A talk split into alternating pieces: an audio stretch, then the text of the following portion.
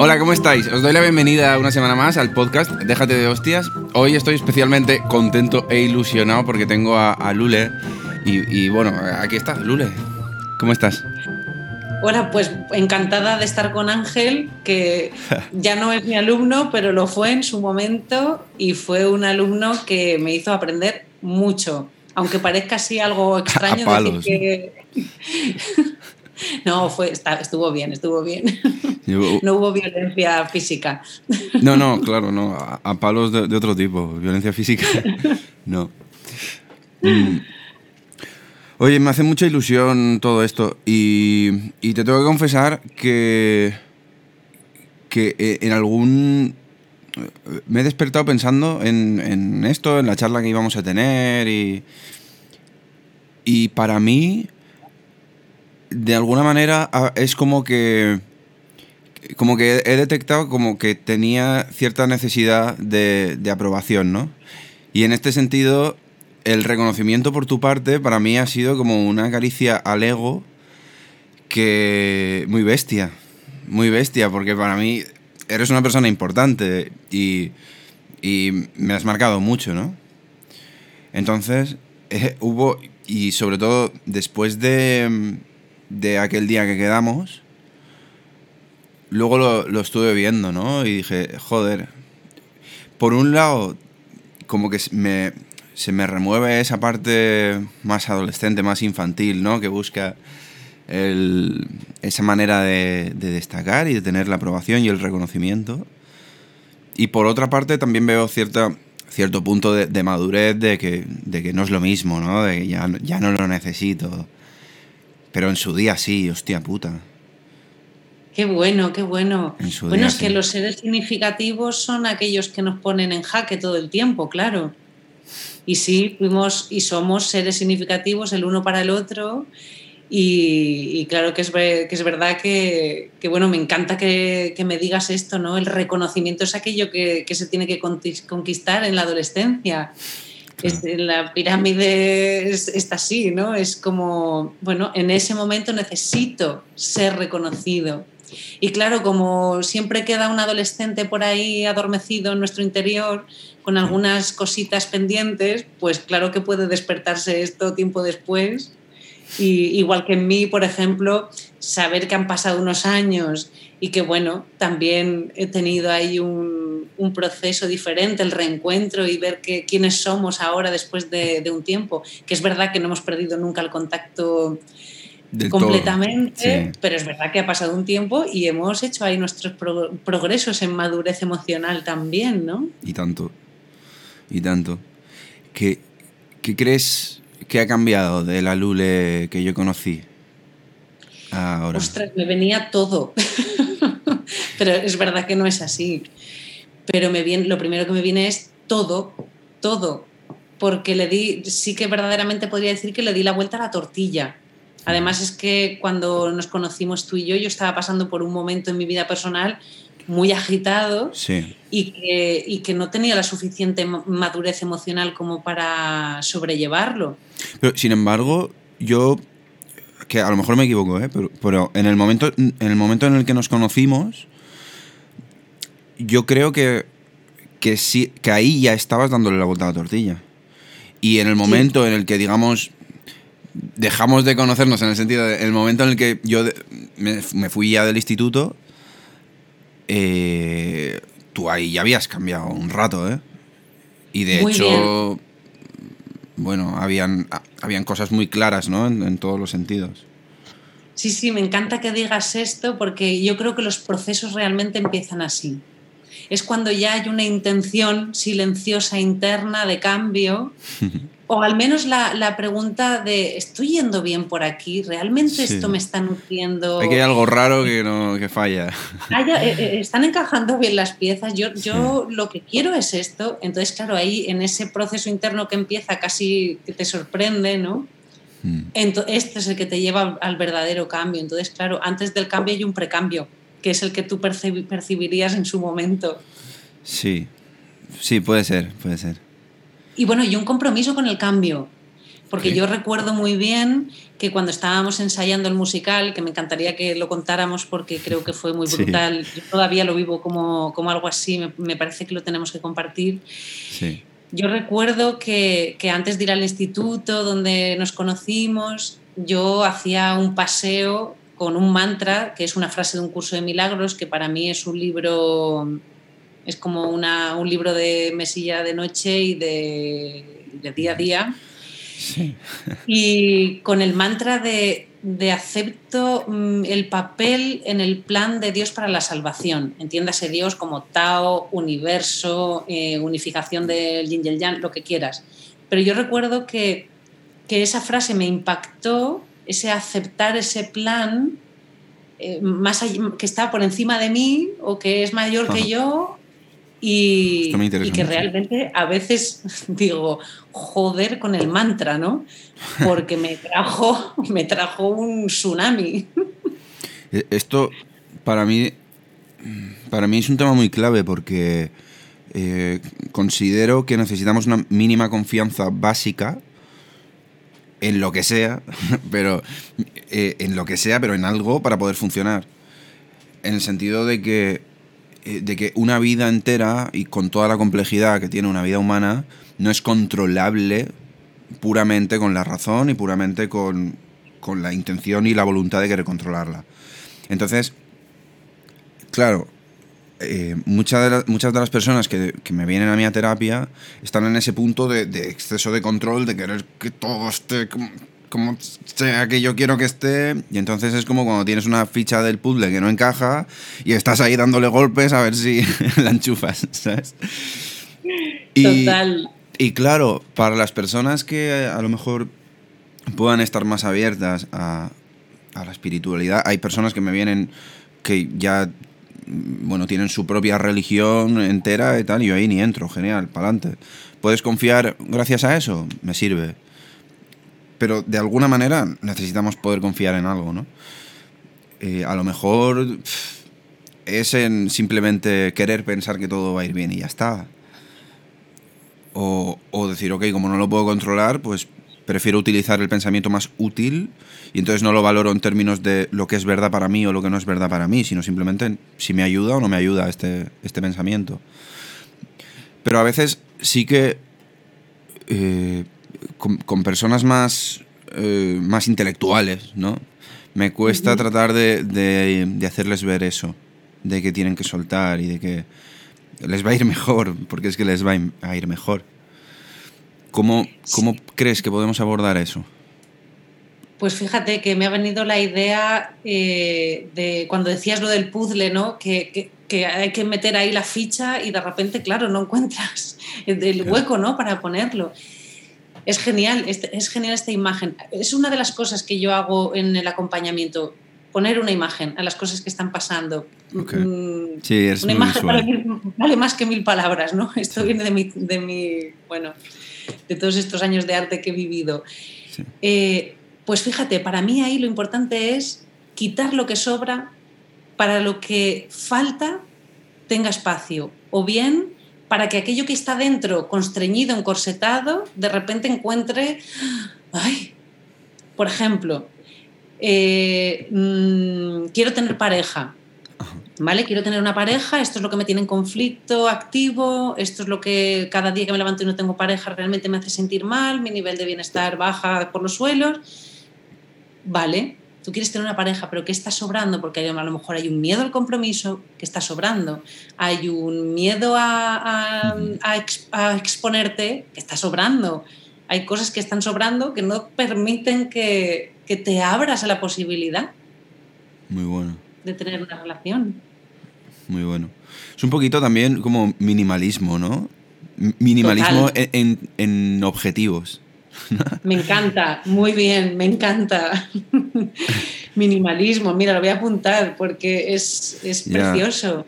Claro, lo que pasa es que si apuntamos todo lo que mm, las cosas que van surgiendo y de las que queremos hablar, probablemente pasado mañana más o menos estaremos terminando la, conversación. porque, claro, porque tú has dicho, eh, has dicho, tú has nombrado como tu, toda, toda tu parte creativa o todo tu pasado artístico. Y a mí eso me interesa mucho. ¿Qué has, qué has, qué has hecho con eso? ¿Dónde, ¿Dónde está eso? Porque hay, pues hay arte en lo que tú haces ahora, en, lo que estás compartiendo en Instagram, eh, todo esto del mini yo, que me parece una pasada, o sea, eso es una genialidad. Y, y encima cómo lo haces, ¿no? Porque ya no es solo el, el, la idea en sí misma, sino cómo está ejecutada. O sea, ahí hay un hay una experiencia artística detrás y se ve. ¿Qué, ¿Qué, haces con todo eso? Pues, pues mira, hubo un momento en que lo hacía todo con eso, ¿no? Que era, pues bueno, cuando me dedicaba al arte y, lo emocional estaba ahí tocando la puerta todo el tiempo, pero yo no entendía muy bien por qué y para qué. y, y, claro, mi vida y mi profesión se vehiculaban a través del arte. Luego hubo un momento que me enfadé mucho porque de repente pensé que había perdido un tiempo precioso habiendo estudiado tanto tiempo eh, la carrera de Bellas Artes y dedicar tanto tiempo cuando lo que tendría que haber hecho era estudiar un montón de cosas que estoy estudiando ahora todos los santos días. Eso me pasó a mí con la ingeniería también. Muy bien, exacto, esto lo hemos hablado creo. Pues, pues claro, ahora sí que estoy entendiendo que esto vuelve y que, se está, que, que hay una urdimbre esto lo hablaba mucho con mi, maestro espiritual o mi maestro en crecimiento personal o mi maestro a secas, que era Felipe Sancho, un enorme, gran personaje en mi vida que murió hace dos años, antes de la pandemia. Y estuve mucho, mucho con él, eh, me formé con él y y bueno, esto lo decía, se reía cuando yo le decía, pero ¿para qué habré estudiado esto? Y me decía, ya verás, como un día todo se conjugará. Y es verdad que ahora sí siento, sobre todo con el canal de Instagram y bueno, y con todo lo que vehiculo a través del arte, ¿no? Pues eh, incluso en consulta, es que lo uso para, para, esto y ahora sí veo que está volviendo a salir esa creatividad, se está, se está transformando en aquello que necesito ahora para ponerlo al servicio. Okay. Mm. Ok, qué guay. ¿Y la creatividad para ti es algo que, que buscas, que te viene? ¿Cómo, cómo la vives tú? ¿Cómo, ¿Cómo, definirías la creatividad? Pues mira, la creatividad es algo que está y que tienes y que tengo yo y que tiene todo el mundo. Pero creo que es una de las cosas que no se despliega normalmente en el ser humano, precisamente porque hay un montón de cosas que sobran. Okay por ejemplo, saber dibujar. Yo cuando trabajo con adolescentes trabajo con el libro Saber dibujar de Monoperro, que es un, no sé si lo conoces, también Tiene, un, tiene un Instagram brutal, es un hombre excepcional, de verdad. Y trabajo con él porque lo que hace es desmontar toda la paraeta del saber dibujar. Entonces, a partir de ahí, claro, puedes dibujar libremente, sin, sin juicio, sin hacer juicios de tus dibujos y entonces el dibujo se convierte en una expresión. Cuando trabajas esto con el adolescente, por ejemplo, eh, te das cuenta de que por fin cuando dejan jugar a sus dibujos en el papel, empiezan a sentirse más libres de dibujar. Por tanto, la creatividad empieza a desplegarse. Y la evolución en un año eh, es impresionante. Y claro, imagínate si esto ocurre con un dibujo, pues ya, ya, tienes todo preparado y perfecto para decirle, vale, pues esto ahora con todo lo demás. Claro. Es que esto es, esto es brutal porque, mira, de hecho, eh, ¿te acuerdas que te llamé al poco de cuando publiqué el libro? al poquito. Porque, eh, y esto, que me, gustaría que la gente lo entendiese lo poderoso que, es y en concreto para mí lo poderoso que fue. Eh, a mí me voló la cabeza y un día me, desperté después de publicar el libro y me acordé enseguida de ti y dije, hostia, esto, esto fue, ha sido por Lule. y, fue porque, eh, pues en mi adolescencia, mi adolescencia temprana además, eh, primero, segundo de la ESO, bueno, nosotros teníamos que hacer un dibujo, cada uno ahí lo que viese, ¿no? Era algo así. Y entonces yo hice eh, un dibujo como de, un skyline, una, pues una ciudad, como una ciudad, pues todo edificios, ¿no? Y edificios todos súper rectos, súper planos. Y, y, entonces yo eh, fui a enseñártelo con mi mente cuadriculada de aquella época, que era, yo era súper... Quien me ve así, pues no se lo imagina, pero yo era súper tímido, metido para adentro, con mi ideal, en mi cabeza el mundo encajaba todo, era como tenía que ser, yo sabía cómo funcionaban las cosas a la perfección.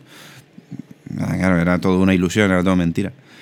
Y entonces yo voy a, ti con el dibujo y me, y me dices, es que si es que sabía que ibas a hacer esto, trae, mira, ¿no ves que los edificios no tienen por qué ser rectos, no sé qué? Y entonces empezaste a dibujar encima de mi dibujo, eh, pues a hacer los edificios curvos, otros que se, así doblados, uno que se caía, otro que, de repente estaba volando, de todo. Y entonces, para mí fue, me, explotó la cabeza el que te, primero, el que te tomases la libertad de coger mi dibujo y reventarlo el, el, universo de posibilidades que se abría cuando dejaba de, lado lo que yo pensaba que tenía que ser con las cosas. Y wow. Y me acuerdo que me fui, yo diría que meditando desde tu, la, mesa de la, de la seño, la mesa de la profesora, hasta mi mesa me fui así, como, como en shock un poquito. Y, y eso fue una semilla que, que, germinó luego mucho más tarde, ¿eh? porque luego tengo más experiencias eh, de ese rollo, de yo pensarme que, que, el mundo era como yo pensaba y luego no. ¿No? Por ejemplo, cuando empecé a salir con mi primera pareja. Eh, pero ese momento lo tengo muy vívido en la mente. Y, y hubo un, día, fíjate, años después, ¿eh? que, que me desperté diciendo, hostia, esta idea es la evolución de aquello, ¿sabes? Me desperté como diciendo, aquello que pasó con Lule acaba de germinar. Hostia. Eh, como que llegó a su... Tengo que llamarla. Y entonces te busqué por ahí, tenía un número antiguo tuyo que ni... Y no sé cómo encontré el, el bueno y te llamé y te, dije, Lule, tía, que sepas que esto me ayudó. Y es así, me ayudó. Qué bueno. Pues mira, en primer lugar, creo que ahora no volvería a hacer eso. ok. Afortunadamente, bueno, el momento, cada momento es único. Cada momento tiene su... De hecho, sí que, que hago ahí un autoanálisis y digo, ¡guau! Sí que he evolucionado como mm. profesora y menos mal. creo que no lo volvería a hacer. Te lo sugeriría, sí, eso sí. Quizá te sugeriría mm, pintar encima, porque esto sí lo hago. A veces digo, sigue hasta que pienses que la has jodido, ¿no? Porque si te quedas con este primer resultado de, ay, qué chulo me ha quedado y no sigues, pues no, no llegas a la esencia, ¿no?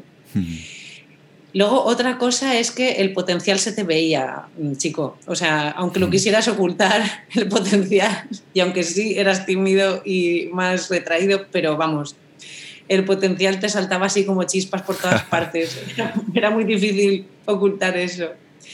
Y luego has dicho una cosa que, me ha encantado, ¿no? Lo de, ostras, he notado que ha germinado ahora. Mm.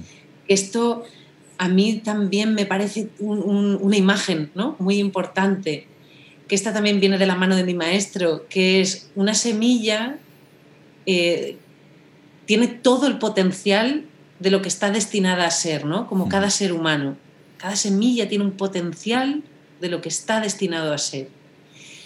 Pero si no se dan las condiciones, no puede germinar. Se queda si, si, esa semilla tú la dejas en la arena del Sáhara, pues probablemente no, no germine, ¿no? Si es que necesita otras cosas. Pero en cambio, si de repente hay una tierra que la abraza, hay un abono que la alimenta, hay una lluvia que la nutre, un sol que le da el calor, no, puede sino que brotar. Entonces, también, por ejemplo, cuántos niños, niñas, adolescentes no han podido hacer brotar esa, semilla porque realmente las condiciones no no se le dan, no se le proporcionan no siempre por falta de recursos bien económicos, culturales, sino por la falta de confianza, por ejemplo, ¿no? de, sus seres significativos, que como hemos dicho al principio de la conversación, es una franja de edad que necesita el reconocimiento. Ayer mismo en una charla para adolescentes, al final de la charla les hice ponerse de pie, ponerse con las manos en el corazón y decirse a sí mismos, yo me reconozco, Yo me reconozco porque a veces no los reciben de fuera por no por, no por una negación tajante de nadie, sino porque a veces eh, quieres, tienes una, intención positiva muy buena de querer hacer lo mejor por ese adolescente o ese niño o esa niña, pero, pero quizá no le estás dando las condiciones. Claro. Que es la confianza, ¿no? pero, pero has estudiado. sí, sí, he estudiado, pero has estudiado de verdad todo lo que hay que estudiar y. Joder, es que somos muy pesados, muy pesados. Sí. mira. Mm, y, es que son muchas cosas, pero eh, me interesa mucho lo, lo, que hablas de las condiciones para que la semilla florezca y, podríamos escribir un libro entero sobre esto. Un libro entero, sí, Porque es que, eh, mira, una de las cosas en las que a mí me gusta hacer hincapié e, e indagar y, investigar es que las condiciones nos condicionan, pero no nos, no nos determinan. Y en ocasiones nos condicionan muchísimo y aún así no nos determinan. Eh, entonces, ahí entre, digamos que las, entre la semilla que está en el Sáhara y sus condiciones, existe otra cosa que es la voluntad y la determinación para, para tú empoderarte y a lo mejor generar esas condiciones y decir, ok, estoy en el Sáhara, Sáhara te dan por culo, eh, me, voy, me voy al mar. donde, donde hay más tierra fértil o donde puedo, puedo buscar más cosas, ¿no? Entonces, me gusta, me gusta cómo lo planteas, ¿no? Porque, y, luego, en paralelo a esto, y, luego en paralelo para poder abordarlo todo, porque de verdad que estaríamos hasta el infinito. Sí, sí, es que se despliega, es como un fractal que se abre, como un árbol. Eh, eh, la, imagen de la semilla que necesita un tiempo, un proceso, ¿no? Entonces, y, la confianza que necesitamos, y, confianza que a lo mejor debería ser incluso fe, como, como fe definida como una confianza todavía mucho más bestia, en que el proceso se, se va a dar así. Y que, y que, eh, bueno, habrá que persistir, habrá que que respetar nuestra voluntad, habrá que respetar los tiempos, tener cierta paciencia. Fíjate, en el caso de... En, el caso nuestro, no iba a decir mío, nuestro, que para yo darme cuenta de todo eso han hecho falta años, ¿no? E incluso esa semilla ya estaba teniendo un impacto en mí durante mucho tiempo, pero yo no asociaba que, una de las causas habría podido ser esa, o que la semilla habría podido ser esa, ¿no? Sin embargo, estaba ahí. Y justo me ha pasado un espacio de tiempo más corto también contigo que tú subiste un vídeo a Instagram con el mini yo y le preguntabas, ¿qué necesitas? Eh, ¿Necesitas reconocimiento? ¿Necesitas sentirte libre? Y, yo lo vi y dije, ¡guau! Lula es una maravilla, tal, y, y me quedé ahí mirándolo, lo vi dos o tres veces y ya está, pero yo no vi eso en mí simplemente mm, vi eso, te admiré y seguí. Y luego ese reconocimiento, en realidad, fíjate, es que estabas con una precisión brutal señalándome y diciendo, ¿sabes? Diciendo, ¿necesitas reconocimiento? ¿Necesitas sentirte libre? Pues sí, precisamente. Precisamente, ¿no? Es lo que hemos hablado al principio del podcast. Y, y, he necesitado más tiempo para verlo después. Sin embargo, bueno, un tiempo más corto. Pero también ha sido como una, a lo mejor como una semilla, ¿no? Que se queda ahí. Entonces, a veces. Uf, eh, qué, qué necesario es tener la confianza de decir, ok, sembramos una semilla y voy para adelante y, y dejo que. Dejo que las cosas funcionen, que las cosas avancen por sí mismas, pongo mi atención en otras cosas mientras tanto, voy, plantando semillitas y voy dejando que... Y entonces sería muy mala idea el día que te estás rascando los eh, huevos en el sofá y, la, y aparece la flor, decir, ah, cada vez que me rasco los huevos en el sofá, florecen las, las cosas que yo quería, ¿no? Pues ya está, ya acabo de idear el sistema ya perfecto. Tengo que quedarme en el sofá todos los días y así todo funciona. No, no, no es una buena idea. No es, no es una buena idea. Es muchísimo mejor, ¿no? Tratar de ir, bueno, vamos plantando, vamos viendo a ver qué pasa, no, no exigimos al, no, a la semilla que crezca, no nos ponemos ahí, crece, crece, crece, crece, a apretarle, a, estirar de la rama para que saque... No, no, no, calma, está bien. Confiamos y respetamos. Y nos respetamos. Y va bien. Pues a esto que dices, a varias cosas ¿no? que, que surgen. Ya sabemos que estamos en este fractal que se despliega. pero me ha gustado mucho lo de, primero, lo lo de lo que dices del Sáhara, ¿no? Bueno, la semilla está en el Sáhara, pero es que igual yo sí puedo poner condiciones aquí donde estoy, porque es donde estoy aquí y ahora, para que esa semilla se se despliegue su potencial. Pues fíjate, ahí yo conectaría inmediatamente con para que se despliegue o sea, para que se den las condiciones, perdón, ahí el, preobjetivo sería localizar lo que necesitas. Es decir, yo estoy en el Sáhara, estoy, tengo un sol de justicia, lo estoy pasando de puta pena, aquí no, no hay ni una gota de agua. Vale, ¿qué es lo que estoy necesitando realmente en este momento? Para, así poder saber qué condiciones necesita esa semilla para poder germinar, ¿no? E ir a por ella. Y entonces esto me une a lo de la fe que has dicho, que me encanta, porque qué importante es que cada uno, cada una tenga la fe en su caja de herramientas ten fe en que tú también has venido con una caja de herramientas. No me jodas y me digas que es que el otro o la otra o no sé qué. No, no, no, no. Tú también tienes una caja de herramientas. Pero como, dice mi hija, de, la de en medio, la de seis años, dice, mamá, yo he traído unos tesoros al mundo. No son los mismos que tiene Babel, que es mi hija mayor. Tengo alguno que se parece al de Babel, pero los míos son diferentes. Brutal, seis años. Es que esto lo cuento ahora a, la gente que viene a la consulta. Porque es como, bueno, es que tus tesoros no son el de otro, pero busca dentro de tu caja de herramientas. No quieras arreglar el coche que se te ha quedado parado en medio del desierto con unas herramientas que no tienes en la caja de herramientas. Bueno, quizá tienes una llave inglesa que si haces un apaño vas y puedes arreglar las cosas que están ahí, ¿no? Vale, eh, Lule, nombras, nombras mucho el concepto de necesidad y, y, hablas de una manera que a mí me, me llama la atención y me gusta al mismo tiempo cuando dices tus tesoros, ¿no? La propiedad de, lo tuyo, el necesitar. Yo eh, reconozco que he sido muy estricto a veces con el lenguaje. En tanto, por ejemplo, para mí necesitar es una cosa sin la cual te mueres. si yo necesito algo es que si no tengo eso, me muero, ya está. Y si no, no es necesidad. El concepto necesidad se reduce a dormir, comer, cagar y mear y poco más, ¿no? ¿Sabes a qué me refiero, verdad? Sí, sí, sí.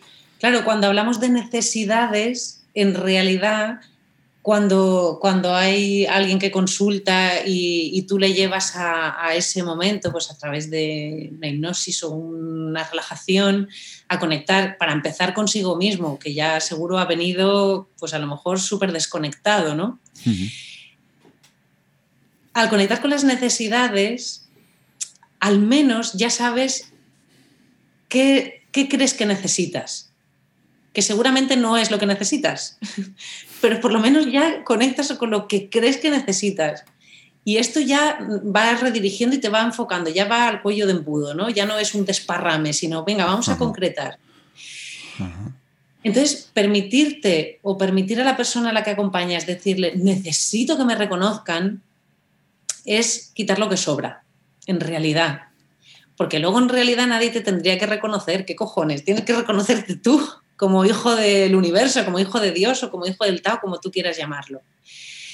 Pero sí que para mí cubrir esa primera necesidad es importante, porque para mí lo fue. Claro, yo siempre voy a hablar de lo que he experimentado en, cuerpo y alma. O sea, yo necesité decir, es que necesito que me reconozcan, necesito que me digan que soy válida, necesito que me quieran, necesito que no me abandonen, porque yo, vamos, lo que más traté en, consulta con, todos los terapeutas con los que he estado era, era precisamente la, la condición de abandonabilidad con la que yo vivía. Wow. ¿Vale? Entonces, Claro, yo necesité llegar a un, punto donde pudiera decir, es que necesito sentir que no se me va a abandonar en cualquier instante. Y ahí tuve la oportunidad de empezar a madurar y de conocer que nadie me puede abandonar más que yo. Pero claro, no puedes llevar a una persona o no puedes llevarte tú mientras ves esta charla eh, del punto de la condición de abandonabilidad a decir la única que me puede abandonar soy yo. Tiene que haber un proceso, porque lo que estamos haciendo es quitar lo que sobra para luego poder dejar que se despliegue aquello que ya tienes, que es que eres plena y que lo tienes todo y que puedes ser autónoma emocionalmente y puedes ser autosuficiente. Pero claro, ese recorrido creo que es importante hacerlo, ¿no? Como humanoides que somos, Sí, desde este identificar el punto de partida como, que, ok, eh, como yo lo siento. Y si lo siento como una necesidad, es una necesidad. Para mí ahora ya está. Y no pasa nada. claro, cuando llevas luego a la persona... Sí, perdón. no, no, dile, dile. Que cuando llevas a la persona a, ese momento de, en el que reconoce lo que necesita y, y es, digamos, bastante fiel a lo que está necesitando, claro, luego si, le vas a animar a, formular una frase empoderadora o una frase potenciadora que pueda incluir ahí en el curso de sus pensamientos, ahí ya sí que no le vas a dejar decir, eh, necesito que me reconozcan. Ahí estaría bien dar ese paso de decir, soy hija de, de Dios y reclamo mi herencia, ¿no? Como dice el curso de milagros reconozco quién soy y reclamo mi herencia. Que por cierto, hoy, día 18, es un, día muy bueno para, para pedir que la luna está como muy, muy predispuesta. ¿La luna está receptiva? Está, sí, está, quiere parir nuestros deseos. Vale. O sea que lo único que tenemos que hacer es mantener los buenos deseos, los que nos hagan bien. Vale. Vale. eh, Claro, hay como. Como. Fíjate, a mí me reconectas con, una parte que, que, me gusta mucho, que es la, el concepto de transición. ¿Sí? El, y el arte en general creo que tiene mucho de eso, de, de ah, bueno, abandonar el resultado final para me vuelco en el tramo en el que estoy ahora y, bueno, y me, y me dejo, ¿no? Y, me dejo llevar y, y, ya y llegaré, y llegaré.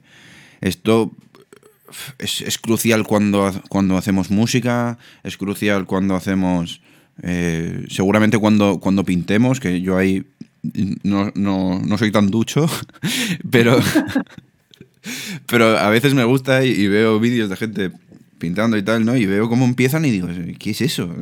¿Cómo, cómo empiezan a, hacer formas ahí que no se entiende nada y tal, pero claro, luego lo extrapolas a, a, a, la música, que es donde yo sí más piloto, y, y tiene mucho sentido. Y empiezo a generar sonidos ahí súper raros, que, pero luego va, tomar, va tomando forma y, va cuadrando todo, ¿no? Y, y claro, que esto tenga tanto sentido en tantísimas disciplinas y a lo mejor no lo veamos tanto o nos cueste más verlo en, la disciplina de, conocernos a nosotros mismos y de vivir, es mucha tela, porque luego hay emociones que están súper rechazadas y súper maltratadas, como por ejemplo la, ira. La ira, o sea, el que sienta ira es un hijo de puta. no, no, perdona, pues la ira tiene una función también. Y a lo mejor no es la emoción en la que te quieres asentar para toda tu vida, pero sí como transición puede ser no solo, no solo buena, sino que a lo, mejor, a lo mejor es el único camino en ocasiones. Porque una de las cosas que tiene, que tiene la, rabia, la ira, es eh, que elimina la culpabilidad que sientes hacia ti mismo. porque pones el foco fuera. Entonces, una persona que se está machacando mucho y que se siente culpable, a lo mejor, en vez de tratar de comprender a los demás, que nada más que le va a llevar seguramente en un principio a, a machacarse más, pues a lo mejor no tienes que comprender nada. A lo mejor tienes que ver que por comprender que por dentro, comprenderte a ti y ver, reconocer y, eh, comprender en el sentido experiencial lo que llevas dentro. Y a lo mejor es rabia. Y cuando dejas que salga esa rabia, te cagas en los muertos de todos, pero eso permite que te liberes de, de esa carga, ¿no? Y después, desde ahí, entonces sí, a lo mejor tiene sentido tratar de comprender, ok, siento rabia hasta esta gente, estoy culpabilizándoles, por ejemplo, a mis padres, ¿no? Pero, ok, voy a comprender ahora de dónde viene. Pero después, ¿sí? O sea, vamos a respetar los pasos y eh, debe haber transiciones, ¿no? Entonces, claro, para mí, me estoy acordando ahora otra vez del de, dibujo mío de los edificios cuadrados y tú encima reventándolos. No pasa nada, Ángel, si luego vas a pintar encima ahí con acuarela, con lo que sea, y lo de abajo ya no se ve. Pero respeta la transición, porque si no respetas eso, esa línea nunca va a aparecer y vas a estar condicionado a lo que había antes. Que es como el cuento de Pinocho. Que si no. Gepetto estaba dentro del barco y Pinocho va a rescatarlo dentro del barco, dentro de la ballena, que la ballena se había comido y estaba ahí pues con, trozos de mármol, él como es carpintero pues había hecho sus muebles. Y Pinocho le dice, eh, papá, vamos a quemar los muebles y así la ballena no se escupirá. Pero claro, Gepetto dice, ¿cómo vamos a quemar los, muebles si yo vivo aquí? Ya, ya, pero es que si no quemas los muebles, la ballena no te va a escupir y no vas a salir de la ballena nunca. Entonces, necesitamos quemar los muebles, ¿no? Ahí Gepetto representa lo viejo y el apego y el no querer soltar. Y ahí está, dentro de la ballena, pues, sobreviviendo. Y Pinocho representa lo nuevo y el, ¡ey! Espabila, vamos. Que no pasa nada, quema los muebles, tío. No tengas miedo, vamos para adelante. Genial. Ese, concepto de transición es, muy interesante porque es como, como, un mono que va en una liana y, y, hasta que no coge la otra no quiere soltar la anterior. Y a lo mejor hay un momentito en la vida que por cojones tienes que ir por el aire. Y eso acojona, ¿eh? Eso asusta pues mucho. Eso a veces, se llama la cura del alma. Exacto.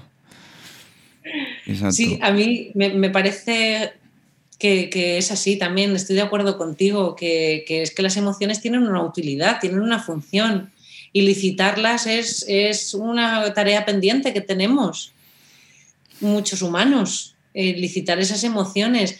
A mí me gusta siempre referirme a las emociones como algo que sobreviene también, ¿no? Debido a la situación, al curso de pensamientos, a los condicionamientos, a cómo he vivido, etcétera, etcétera, de repente, pum, las, emociones vienen ahí y te, y te, invaden.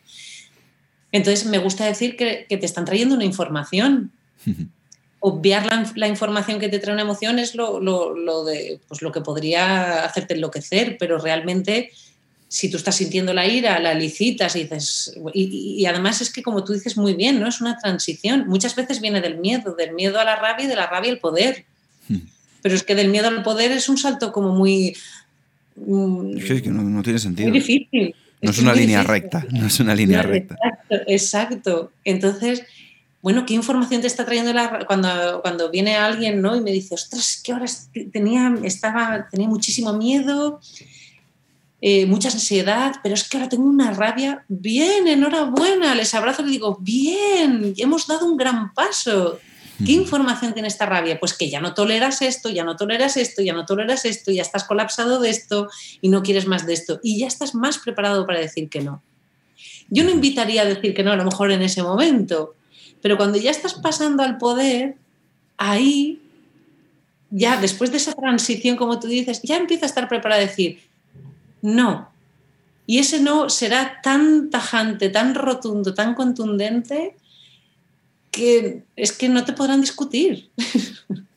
Pero claro, si dices que no, estando en el miedo, ostras, es difícil, porque claro, te pueden convencer. Porque el miedo es una energía muy, muy... Pero tampoco pasa nada, ¿eh? Yo y tampoco pasa nada. Tampoco pasa nada. Es que no pasa nada. Ayer lo decía en la charla que, a los adolescentes, le decía, eh, ¿cuántos se levantan tristes? Pregunté. Y había varios que se levantaban tristes por la mañana. Y les decía, pues no es malo. No es malo.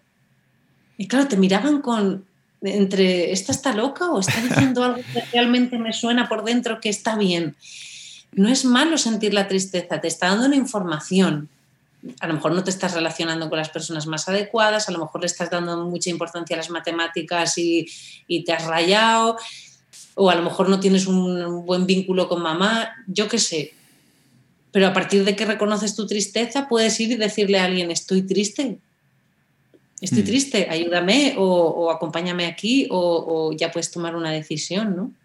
Sí, o, simplemente pararte un poco a, sentir eso, reconocerlo y respetarlo y que te puedes gozar una tarde entera metido en la cama, ¿eh?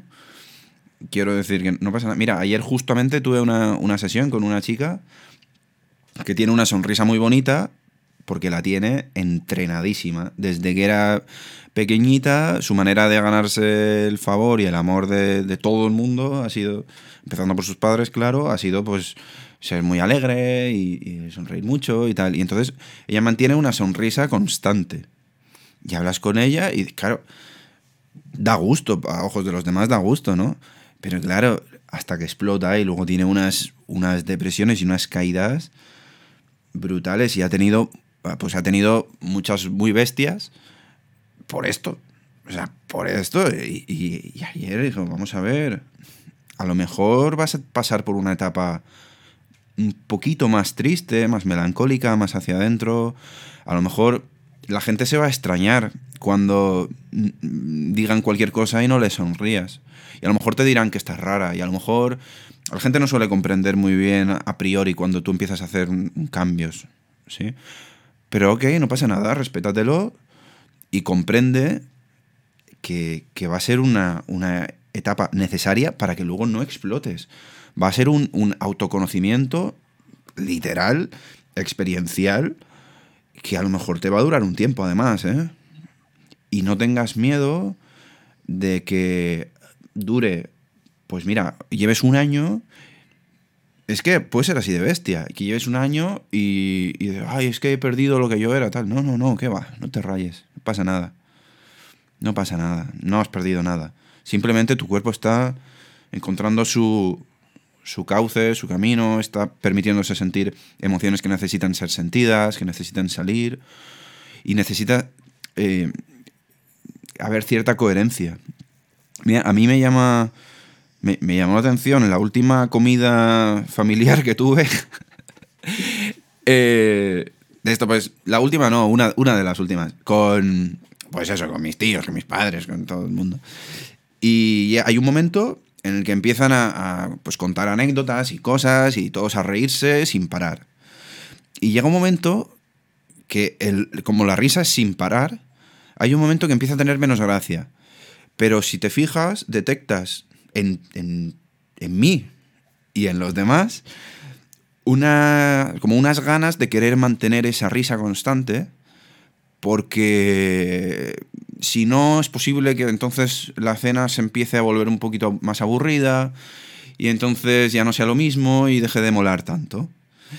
Y entonces, si te paras un momento, yo me paré un momento a, ver qué estaba pasando y de repente noté que la tensión muscular de mi, de mi, de mi sonrisa estaba siendo forzada. Igual que cuando frunces el ceño eh, y no sabes por qué y estás así como... Y hay un momento que tomas conciencia y dices, me relajo. Y, el ceño se te... Pues igual, pero con la sonrisa. Y, tal cual. Y, es, hostia, ¿qué estamos haciendo? Que no pasa nada, ¿vale? Que, joder, nos damos cuenta, no vamos a... no, es, no, es, grave, ¿vale? Estamos hablando de una cosa, en este caso trivial, pero sí que perpetuar eso y hacer y vivir en torno a eso, sí que llega un momento que vas a explotar. Entonces, ok, a lo mejor necesitamos transiciones y en ocasiones pueden ser largas. Pero es que da igual, es que no es una cuestión temporal, ni, hay que entrar a juzgar eso. Sea, será lo que tenga que ser. Ahora, ¿cómo, ¿cómo estoy? ¿Cómo me siento? ¿Me permito sentir lo que siento? Ya está. Aquí acaba todo. me respeto, ya está. Y confío. Pero claro, hace falta confianza también, ¿no? Claro. Pues que e, este, esta imagen que, como, sabes, me gusta ver las imágenes de, lo que cuentas de la reunión familiar, en realidad me conecta con, con, con, el, con la energía que tienes. Yo siempre visualizo como una batería de energía con la que te levantas, de hecho la dibujo mucho, de mira, tienes esta cantidad de energía, porque bueno, al final de todo no tenemos una energía ilimitada, que también, pero bueno, hay que dormir, hay que... Lo, digo por estas actitudes que a lo mejor estos comportamientos que tenemos de querer sostener esa risa porque de repente te has visto en lo social y estás ahí y de repente no pasa nada, como tú dices, en realidad no pasa nada, pero claro, esto sostenido en el tiempo, imagínate si estás gastando energía, ¿no? En, en estas tres o cuatro cosas al día de quedar bien con tus compañeros de trabajo, sostener la conversación, hablar con no sé qué, decir que sí a ciertas cosas porque, bueno, en realidad, échale un ojo a tu batería, que igual luego llegas a casa y estás agotado, estás enfadado, no, tu relación contigo mismo se está viendo en detrimento, tu relación con seres significativos más cercanos con los que tienes confianza y sacas ahí un poco más esa parte eh, no social, ¿no? Entonces, es regular la energía durante el día a través de lo que tú has dicho muy bien, la congruencia, ¿no? La coherencia. Es que la, coherencia es un regulador nato de, energía. O sea, si pienso sí, siento sí y hago sí, mi batería sube. Y muchas veces eh, en la congruencia está que me invitan a una cena, ¿no? Eh. Pienso, ostras, no me apetece nada, lo siento igualmente, pero voy a la cena porque hay un montón de cosas y de, sociales que me obligan a ir, ¿no? Me obligan a ir. Sí. Bueno, revisa, revisa cómo está, ¿no? La energía en ese momento. Y bueno, esto lo decía porque en realidad cuando dices que no a esa cena y, no vas y realmente eres fiel y eres congruente, aunque hayas dicho que no, y tú en un principio piensas que eso va a requerir más energía de ti, porque vas a tener que dar explicaciones, porque es al contrario, estás siendo fiel a ti, por tanto recuperarás la energía, incluso tendrás energía suficiente como para decir, no fui porque no me apetecía, toma ya. esto es brutal. Que yo recuerdo esas primeras veces mías de no, no voy porque no me apetece. Y tenías que sacar el paraguas porque era como, ah, claro, y luego te venían con la ironía, no, como a ella no le apetece y hmm. nada, pero esto, bueno, es un proceso, como decíamos antes, va pasando y de repente eres la congruente del grupo. ¡Wow! Claro. Eres la que vas a ir si quieres y no vas a ir si no quieres. Y es muy importante ahí, la, en eso que estás diciendo, la reafirmación. Sí, porque, porque ese mm, cuestionamiento por parte de, la sociedad o de tus amigos, amigas, quien sea, quien sea que te esté cuestionando, no deja de ser una puesta a prueba. Y, vas a tener puestas a prueba. Es como el, ¿Estás seguro de que quieres apagar Windows? Sí, te lo preguntan 40 veces. Pero es que si no le das que sí, no lo apagas. ¿Entiendes? hace falta confirmar y la libertad que te da. Es que justo ayer me pasó algo con unas compañeras de trabajo que estaban quedando para comer y tal, y una de ellas dice que me conoce y me quiere y, para mí es un ser significativo. Dice, bueno, Lule no va a ir porque Lule no es tan social como parece. y entonces en mi foro interno dije, ostras, acabo de sentir la libertad dentro de mí claro, ya tienen, ya, ya, ya, saben que esto es así, que es que yo, yo voy a ir si quiero y si no quiero, no. Y entonces sientes como ese espacio, ¿no? Esa libertad que te permite el espacio, perdón, ese, ese espacio que permite la libertad, que dices, claro, claro. Y a lo mejor mañana la organizo yo la comida. Claro pero, pero ser vivo ejemplo de la congruencia, porque al final lo que quieres que se aproxime a ti es gente coherente y congruente. Eso es. Y, es, lento, ¿eh? Para aquellos que nos escuchen, e, es, es, un proceso y no hay prisa y no hay obligación. Es un proceso, es un proceso, pero los procesos lo bueno que tienen es que empiezan, se desarrollan y acaban. Sí, y que es un proceso que consiste también en, afrontar miedos. Entonces, no es un proceso a veces eh, agradable. Es agradable en la medida en la que vas superando esos miedos y lo vas, vas recorriendo pero no es agradable eh, mirar el proceso sin hacer nada. Es como un camino... Eh, o sea, mientras tú vayas andando vas a sentir progreso. Entonces, está guay. Y es un camino de no retorno. Te vas a girar hacia atrás y te vas a dar contra una pared. No hay nada atrás ya. Y te va a dar miedo si te quedas quieto. Y esto le pasa a mucha gente. Yo, es algo de lo que a veces hablo mucho que claro, tú empiezas a, ser congruente, a, reconocer tus emociones, a mirar qué llevas por dentro. Y, eso es un camino de no retorno, entonces, porque tú acabas de ver toda tu mierda, ya eres consciente de toda tu mierda. Si, no la afrontas, ah, bueno, te vas a quedar ahí atrapado, ¿no? Y, y vas a estar peor. Porque vas a ser consciente y no vas a hacer nada y vas a estar viendo algo que no es agradable. Has, dicho algo muy interesante que es que, no sé cómo, no recuerdo cómo lo has dicho, pero sé que, podría significar eso, que es que cuando consigues algo, ¿no? Cuando has conseguido vencer un miedo, mirar un miedo, confrontar un miedo, ya, con eso ya te puedes impulsar. A mí me gusta verlo como con la imagen de una hucha, ¿no? O sea, cuando tienes un, cuando has conseguido algo es como si pudieras meter esa moneda de crédito dentro de, esa hucha, ¿no?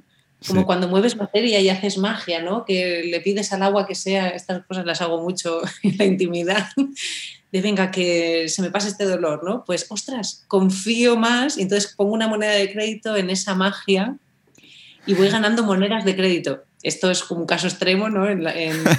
pero esto ya nos ponemos en otro tema, en, otro, en otra dimensión. Pero eh, es lo mismo cuando has vencido un miedo, cuando has dado un paso, tienes una moneda de crédito, métela en tu hucha. Esta es tu energía, esta es la energía que te va a seguir ayudando a avanzar. Hmm. Y, y, te va a dar confianza de saber que se puede. Mira, creo que le voy a dar una moneda a mi mini yo. Acabo de ver la imagen. Tu mini yo se está ganando ya, lleva muchas monedas ya ganadas, la verdad. Mi mini yo está descansando ahora porque tiene que trabajar esta noche. está bien, está bien. Tienes una manera de, verlo todo como muy visual, ¿no? Te lo mm. llevas todo ahí a, a imágenes y mola mucho porque ayuda a acompañar, ¿sabes? Es, para mí es más fácil y también más inspirador. A lo mejor también tiendo yo a lo visual, ¿no? Y, esto de los tres tipos, de los, kinéticos, los visuales y los eh, auditivos. Y, creo que yo también voy por ahí. Y, es, es, guay porque enseguida estoy imaginándome la hucha, ¿no? El cerdito, tal, cositas así. Claro, si es que a veces esto en el acompañamiento yo lo uso mucho porque claro, es como que si no te has quedado con nada de lo que te he dicho, te has llevado la imagen y a partir de ahí seguro que se desarrolla algo, ¿no?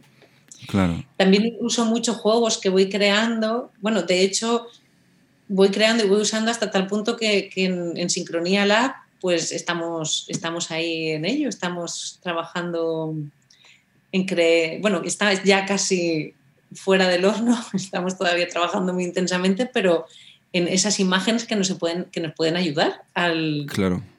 al acompañamiento. Por lo que te digo, porque a veces es que no le has dicho cuatro cosas que sí han ido directamente al, inconsciente, como bien sabes, o sea, eso ha quedado ahí, pero es cierto que, a veces ocurre que, eh, conscientemente no saben qué les has dicho, ¿no? Y entonces, bueno, llevas una imagen, pues siempre, siempre les ayuda luego a, tirar de esa imagen y desplegar lo que se ha visto en el acompañamiento. Son esas dos partes, la, consciente y la inconsciente, ¿no? Eso es todo el tiempo. Cuando empiezas una, una terapia, una sesión, eh, ¿trabajas primero en, en, los síntomas, en aliviarlos para poder tener más claridad o vas directamente a las causas? Pues mira, es que me ocurre de todo, como te pasará a ti. Sí, es que tengo que caer en esa. Depende. Porque, porque, mira, últimamente, mm, que esto suele ocurrir también, seguro que te ocurre a ti, que la gente viene más o menos con la misma problemática. Últimamente ya lo que recomiendo es vamos a recuperar la energía primero, porque lo que te estoy diciendo no te sirve de absolutamente nada si no, si, no, si no, tienes energía. Entonces, vamos a enfocarnos en aquello que te da un poco de energía. Y entonces me enfoco en esas cuatro cosas que le va a dar, porque es como, como querer tratar un coche que está estropeado, ¿no? Y entonces viene el coche estropeado hasta la consulta y entonces tú empiezas a decir, venga, pues el capó hay que tal, hay que ponerlo, repintarlo, hincha las ruedas, no sé qué, venga, ya estás, estás perfecta. Y de repente no hay gasolina, ¿no? Claro. Y dice, pues ya puede estar el coche perfecto, que como no haya la gasolina no va para ningún sitio. Entonces sí que me centro sobre todo en que a garantizarme que haya la suficiente energía como para empezar a, y luego enfocarme en poquitas cosas, porque a veces, claro, como hemos llevamos tanto tiempo en esto, seguro que te pasará a ti también. Sí, que quieres decir de todo y darlo todo. Despliegas todo, ¿no? Y quieres decir, no, porque esto, esto, esto, y al final dices, no, no, mm. es esto, esto muy concreto que, que nos va a ayudar a seguir a lo siguiente concreto. Sí. Mm. Luego, pues siempre uso la numerología, también como una parte del, porque normalmente es un acompañamiento más mm, psicoterapéutico, ¿no? Pero, pero me ayudan mucho, mucho los números y, me ayuda mucho el árbol genealógico también. Hmm. Los condicionamientos del árbol sí, genealógico. Sí, al final también no dejan de ser imágenes, ¿no? Como para conceptualizar cosas y poder llevarte, como de alguna manera, anclajes a los que poder referirte cuando, ok, esto que hablamos, que era un texto así, Vale, o sea, si puedo tener en mi cabeza solo un número, o solo una imagen, o solo una foto de lo que sea, pues puedo conectar mucho más rápido, ¿no? Sí, sí, y sobre todo en el árbol genealógico, la transgeneracional o metagenealogía, como lo llama Jodorowsky, que como él bien dice, es de estar cuerdo leer el árbol genealógico, porque claro, de repente nos encontramos ahora con 46 años con lo que soy, pero de repente si hurgo un poquito, eh, encuentra a mamá, a papá, el abuelo, la abuela, lo que se dijo, cómo, se, cómo el clan ha educado, cómo ha transmitido las ideas de la vida, ¿no? porque al final es tu clan el que te ha transmitido la idea, esas ideas que tú has introyectado de qué es la vida y cómo es la vida. Y está muy bien para devolverle la esencia al ser que está contigo, para que, para que sea lo más él o ella posible y que sea lo más su verdadera naturaleza, pues tienes que ver qué es lo que viene del árbol genealógico, qué condicionamientos, ¿no? Que muchos son también, pues este que hemos hablado, la condición de abandonabilidad, pues la condición de, no ser libre, pues que de repente te encuentras en el árbol genealógico que ha habido gente que, ser libre le, ha resultado peligroso, ¿no? Porque de repente hay un ancestro que se tomó la libertad de dejar a la mujer, irse con la mujer que amaba y de repente lo mataron en la esquina porque hubo una venganza. Y entonces eso de repente crea un dictamen en el árbol genealógico que, que, ser libre, mira lo que te puede pasar. Mm. Las ideas, ideas peligrosas. yo, yo tengo un bisabuelo muerto por ideas políticas. Entonces, Fíjate. claro, entonces para mí las ideas son... claro. En realidad, con, tus ideas, ¿no? Sí, sí, sí, De un tiro en la nuca, además. Es donde yo tengo la cicatriz. ¡Wow! Pues fíjate, como esas veo en consulta, no te puedes imaginar, son emocionantes. Es que a veces a mí me saltan las lágrimas porque es tan. Es brutal. Y de repente te das cuenta que a lo mejor ese tiro en la nuca, ¿no? Entre comillas, que tú también llevas, con ese pedazo de cicatriz, pues a lo mejor era el, momento en el que yo qué sé, el cosmos encontró la manera de decir, vale, ya está, aquí, él ha eh, Ángel ha decidido algo que rompe este dictamen em, eh, carcelario, ¿no? Sí es muy bonito, se ven cosas brutales. Bueno, yo he visto cosas como que es que vengo porque no puedo tener hijos y no hay manera de quedarme embarazada y de repente vas al piso de arriba, como me gusta llamarlo a mí, en el árbol genealógico, a la abuela materna, que además es doble por número, etc.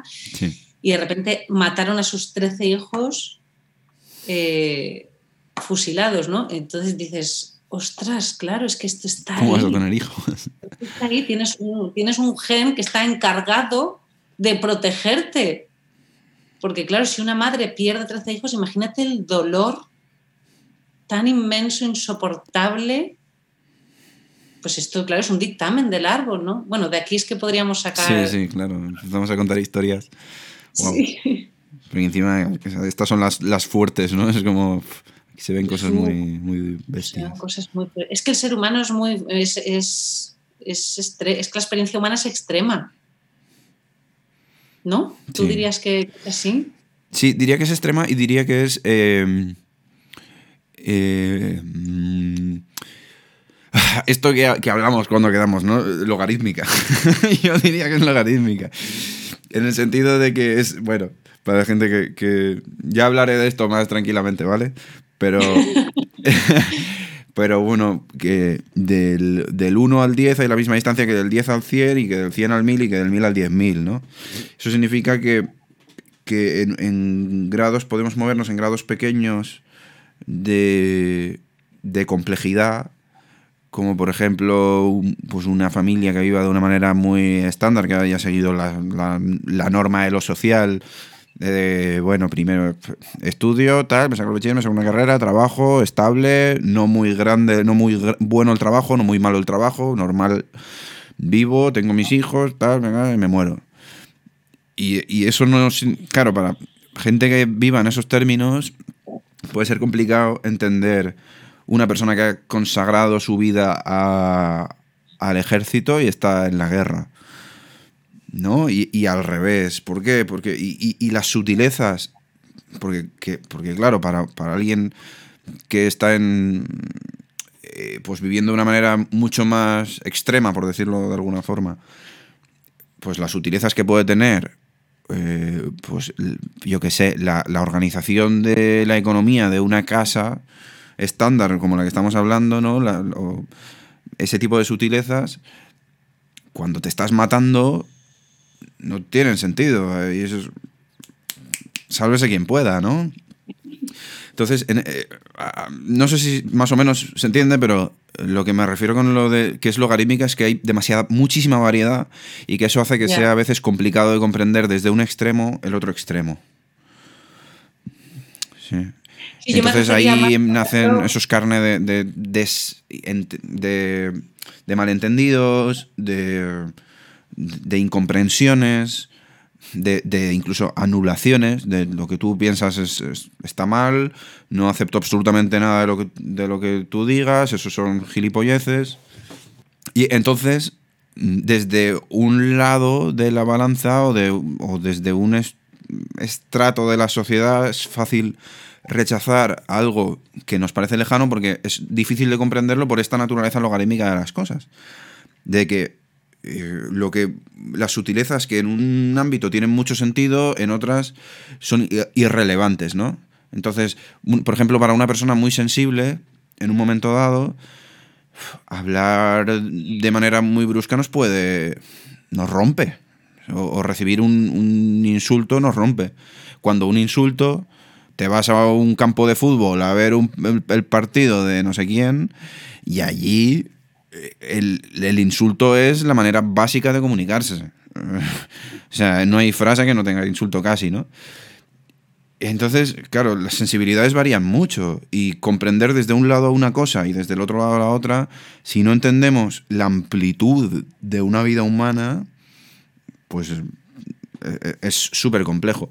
Entonces nos volvemos no adaptativos, nos cuesta más ah, ah, entrar, nos cerramos, nos, nos hacemos pequeñitos y, como que cuesta más, ¿no? Sí, la vida es extrema, como tú dices. Esto lo comprendí cuando parí. es otra imagen, ¿no? Es, otra imagen. esto es extremo, ¿no? Es como... O, dar clase a 30 alumnos, ¿no? Que dices, joder, es que es muy... O sea, para mí el concepto extremo es que el hogar es como joder, claro, es que estoy, como lo que tú decías, ¿no? Estoy ahora con 30 sensibilidades y, yo. Claro. Imagínate, imagínate en el musical, ¿no? que lo tenemos ahí, que si quieres podemos, podemos dejarlo para una siguiente. Me parece que deberíamos dedicar una porque ahí se movieron tantas cosas y fue tan, tan nutritivo. Y tú que, tuviste un punto de vista también más global, más ahí podemos hablar mucho, ¿no? De hecho, es que esto me encantaría, bueno, para invito a, que cuando grabemos esto a todos los, el profesorado que, que, lo vea, porque es que además va a tener las dos miradas, ¿no? la del alumno y, la de la profesora. Lo haremos. Y creo que ahí se movieron cosas muy, muy importantes que todavía hoy me hacen seguir creciendo y me hacen seguir dando más y mejor al alumnado que tengo delante. Aprendí mucho, mucho, mucho. Vale.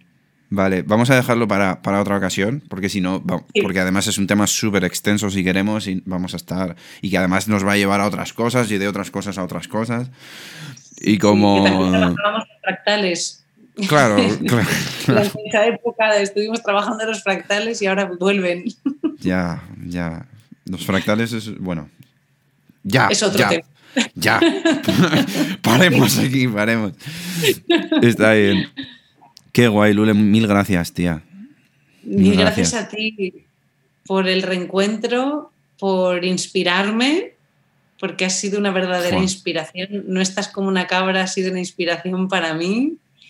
Y, una manera tan fina de, de hacer este volcado de información brillante, me encanta y, me lo paso bien. Soy seguidora de No estás como una cabra fiel. Qué guay. Yo, también, ¿eh? Yo también de, lo tuyo y, además... Eh, que sepas que, bueno, yo a veces también lo comento, que me cuesta a veces encontrar en el sector cosas con las que yo de verdad diga, ok, esto lo comparto, esto de verdad tiene un sentido más profundo y, contigo lo tengo, lo veo, lo cojo así, me acuerdo de lo primero que subiste. Eh, creo que lo primero que de lo primero que vi fue lo de los objetivos y, dije, Dios, pero qué maravilla es esta. Joder, ¿no? Qué, claro está y qué, qué, profundo llega y qué manera de, coger algo que, se da por hecho, como que los objetivos son nuestros, y cuestionarlo y romperlo y... Ah, y, qué rápido, y qué fácil, y qué artístico. Y, porque lo artístico hace que sea digerible también. Entonces, que, es chapó con eso. Chapó, chapó, chapó. Increíble, genial. Chapó. Yo. Y, entonces pensé, es que sigo admirando a, esta persona y en ese sentido no ha cambiado nada. Genial. Es mutuo, es mutuo. Qué bueno, qué bueno. Pues Lule, voy a dejar em, por las descripciones de los sitios donde se vaya colgando esto, tus redes, tus cosas, todo lo que tal, lo de Sincronía Lab, con K, eh, Lule Soler, el, Instagram y todo lo que me pases y quieras, tu correo, lo que tú me digas, todo eso, ahora me lo pases, lo ponemos todo ahí para quien quiera te pueda buscar y, y tener a mano. Genial. Genial, ha sido un placer y, esto que, estar contigo en esta charla, pues eso, me hace volver a, confirmar que, estamos haciendo lo que corresponde y que sí, 100%, y que eso es lo que te da mucha energía. sí, sí, sí. Gracias, pues Lule. Un placer enorme. Te envío un fuerte abrazo. Espero que sea uno presencial pronto. Lo será, lo será. Muy bien. Bueno. Un beso. Chao. Chao.